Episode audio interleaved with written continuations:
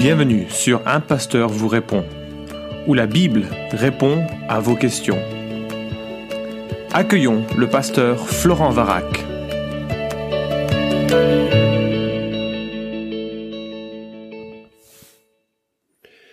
Que signifie Solus Christus, l'une des cinq affirmations principales qui caractérisent le mouvement de la réforme je consacre un podcast à chacun de ces slogans. On en a abordé euh, maintenant trois.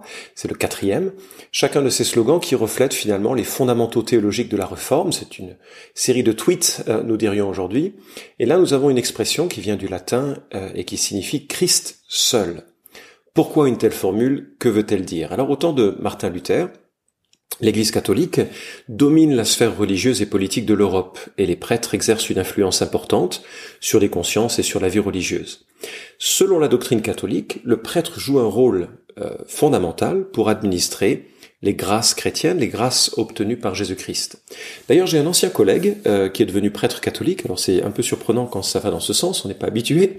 Mais lorsqu'il est devenu, euh, donc il a cessé d'être pasteur et puis il est devenu un, prêtre catholique. Et lorsqu'il a été consacré, j'ai trouvé cette citation euh, dans un journal et il dit de la joie des gens qui l'entouraient qu'elle était au-delà de toute description. c'est son expression. Et il dit, je cite, Il y a une joie et une anticipation et un enthousiasme. Mais je crois que l'essence de tout ceci se voit dans les visages des gens. Ils savent qu'ils ont besoin d'un prêtre. Pourquoi nous féliciteraient-ils s'ils ne comprenaient pas ce qu'un prêtre peut faire pour eux? Nous pouvons aller au ciel pour eux et leur rapporter les bénédictions du ciel et du Christ. Fin de citation. Alors, bien sûr, je suis, je trouve ça terrible et effrayant, euh, mais cela représente, en tout cas dans sa pensée, le pouvoir d'un prêtre. Il fait descendre les bénédictions du ciel, du paradis et du Christ sur les gens. C'est époustouflant, d'ambition en tout cas, et je crois que ça reflète en partie, du moins, ce que euh, le catéchisme catholique enseigne. Euh, l'article 986 nous dit De par la volonté du Christ, l'Église possède le pouvoir de pardonner les péchés des baptisés. Euh, article 1448, l'Église qui, par l'évêque et ses prêtres, donne au nom de Jésus-Christ le pardon des péchés. Euh, l'article 1317, si un chrétien est un danger de mort, tout prêtre doit lui donner la confirmation. En effet, l'Église veut qu'aucun de ses enfants, même tout petits, ne sorte de ce monde sans avoir été parfait par l'Esprit Saint avec le don de la plénitude du Christ. Fin de citation. Et donc, cela implique que la confirmation administré par un prêtre va donner cette euh, plénitude. Euh, article 1493, celui qui veut obtenir la réconciliation avec Dieu, avec l'Église, doit confesser au prêtre tous les péchés graves qu'il n'a pas encore confessés, dont il se souvient, après avoir examiné soigneusement sa conscience. Sans être en soi nécessaire, la confession des fautes véniales est néanmoins vivement recommandée par l'Église. Et euh, la, le catéchisme enchaîne, l'aveu au prêtre constitue une partie essentielle du sacrement de pénitence. Seuls les prêtres qui ont reçu l'autorité de l'Église euh, ont la faculté d'absoudre, peuvent pardonner les péchés au nom du Christ. Donc dans ce contexte un peu médiéval, euh, Martin Luther, euh, dont nous célébrons les 500 ans de l'activité, hein, le début de la réforme, Martin Luther était lui-même prêtre et euh, dans la théologie de l'Église de l'époque, les prêtres avaient cette capacité, ce pouvoir, c'est encore le cas aujourd'hui, de euh, accorder le pardon et de faire entrer en quelque sorte dans le paradis. Alors, que penser de tout ceci au regard de la Bible? Alors, bien sûr, euh, en tant qu'évangélique, on est assez, ferme sur ces questions. Jean 14, 6 nous dit, moi je suis le chemin, la vérité, la vie, c'est Jésus qui parle. Nul ne vient au Père que par moi. Jésus est effectivement prêtre, mais il est le prêtre dans le sens le plus absolu du terme.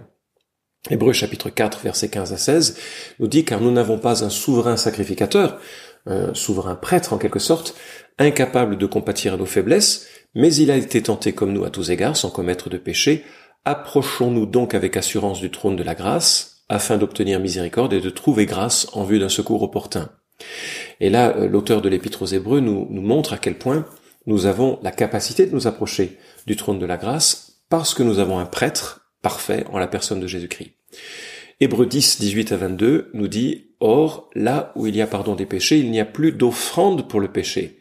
Ainsi donc, frères, nous avons l'assurance d'un libre accès au sanctuaire par le sang de Jésus, accès que Jésus a inauguré pour nous comme un chemin nouveau et vivant, au travers du voile, c'est-à-dire de sa chair. Et nous avons un souverain sacrificateur établi sur la maison de Dieu.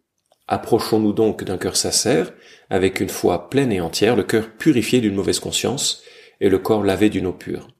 Donc, je remarque avec ce passage que euh, nous avons un accès libre par le sang de Jésus. Et cet accès est complet, il est suffisant. Lorsque Jésus meurt à la croix, il s'exclame tout est accompli. Il a vraiment réalisé tout ce qui était nécessaire au salut.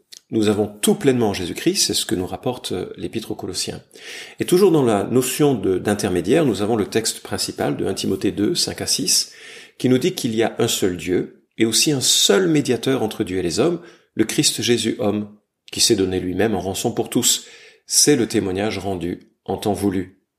Donc, s'il n'y a qu'un seul intermédiaire entre Dieu et les hommes, j'ai de la peine à concevoir que nous ayons besoin d'intermédiaires humains, et euh, c'est ainsi que la confession de La Rochelle, qui euh, date de, la période de la Réforme, c'est une confession française, euh, nous dit, nous croyons qu'en Jésus-Christ, tout ce qui était nécessaire à notre salut nous a été offert et communiqué. Nous croyons que Jésus-Christ, qui nous est donné pour que nous soyons sauvés, a été fait pour nous à la fois sagesse, justice et sanctification et rédemption, en sorte qu'en se séparant de lui, on renonce à la miséricorde du Père, en laquelle nous devons avoir notre unique refuge.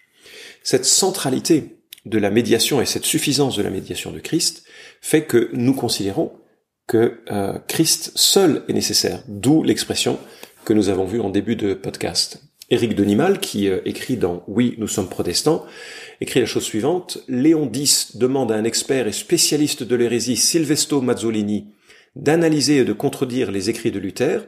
Celui-ci ne fait qu'appuyer la nécessaire et inconditionnelle obéissance au pape. Luther répond en formulant une nouvelle découverte.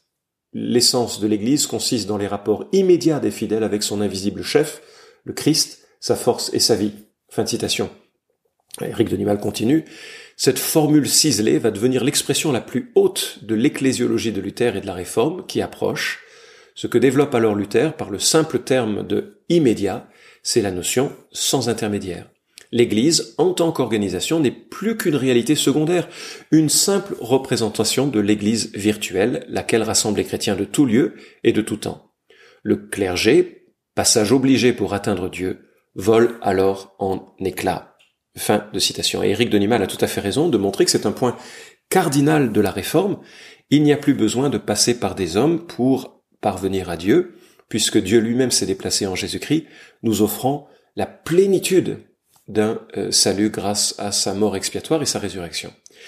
D'ailleurs, et d'un point de vue plus général, Jésus met solennellement en garde les hommes qui voudraient être élevés ou se faire élever lorsqu'il dit, et je cite euh, l'évangile de Matthieu, chapitre 23, versets 7 à 11, ils aiment, ces prêtres actuels de son époque, les, religieux de l'époque, ils aiment aussi être appelés par les hommes rabbis, c'est-à-dire mon maître. Mais vous ne vous faites pas appeler rabbi, car un seul est votre maître, et vous êtes tous frères. Et n'appelez personne sur la terre père, car un seul est votre père, celui qui est dans les cieux. Ne vous faites pas appeler directeur, car un seul est votre directeur, le Christ. Le plus grand parmi vous sera votre serviteur, qui s'élèvera sera abaissé, et qui s'abaissera sera élevé. Le Christ même nous demande de ne pas appeler quelqu'un Père sur cette terre. C'est donc une nécessité, c'est un absolu, c'est un impératif, n'est-ce pas De ne pas imaginer qu'il y ait des hommes euh, chargés de jouer ces intermédiaires. Non, nous sommes tous frères, nous sommes tous pécheurs, nous sommes tous redevables de la grâce d'un Dieu puissant et souverain, et qui s'est révélé en Jésus-Christ. Il est très dangereux de créer une culture où l'on révère un homme dans sa position de serviteur de Dieu. D'ailleurs, à titre personnel, je sais que ça choque un peu mes frères qui travaillent dans d'autres pays comme en Afrique, j'ai toujours refusé qu'on associe ma fonction de pasteur à mon nom. Hein.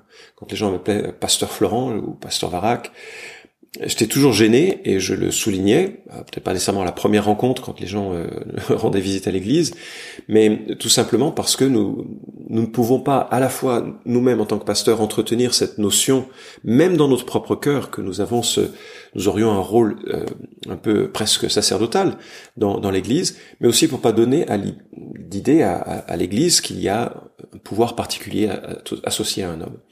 Apocalypse chapitre 1 verset 5 à 6 nous dit, à celui qui nous aime, qui nous a délivrés de nos péchés par son sang, et qui a fait de nous un royaume des sacrificateurs pour Dieu son Père.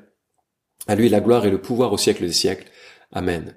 Et là, c'est extraordinaire parce que euh, ce passage de l'Apocalypse nous dit que Dieu a fait de nous des prêtres pour Dieu son Père. Pourquoi? Parce que nous avons un libre accès auprès de Dieu, parce que nous pouvons faire des offrandes directement à Dieu, par nos prières, par nos offrandes financières, par notre vie consacrée à Dieu du lundi au dimanche, par euh, l'ensemble des activités qui reflètent un attachement à Jésus-Christ. En sorte que, oui, il y a vraiment que Christ seul, euh, et cette expression de solus Christus est vraiment appropriée pour souligner l'un des, euh, des, grands fondements de la, doctrine biblique, et je crois que la réforme l'a bien vu. Nous n'avons plus besoin d'intermédiaires pour obtenir euh, le salut qui euh, nous a été obtenu par Jésus-Christ. Nous l'obtenons directement, par grâce, par la foi, alors que nous réalisons ce que Christ a fait pour nous et que ça fait écho dans notre cœur, que nous y croyons de tout notre être. Jésus est euh, le seul intermédiaire, et à ce titre, il est vraiment le seul dont nous pouvons euh, dépendre euh, pour la vie chrétienne et pour le, salut. Il n'y a plus de prêtres, ou bien, dans un sens général, nous sommes tous prêtres, et il n'y a plus de personnes à mettre au-dessus des autres dans cela. Merci d'avoir écouté cet épisode d'un pasteur vous répond. Posez vos questions en nous envoyant un email à question@toutpoursagloire.com. Retrouvez cet épisode et tous les précédents sur notre site toutpoursagloire.com.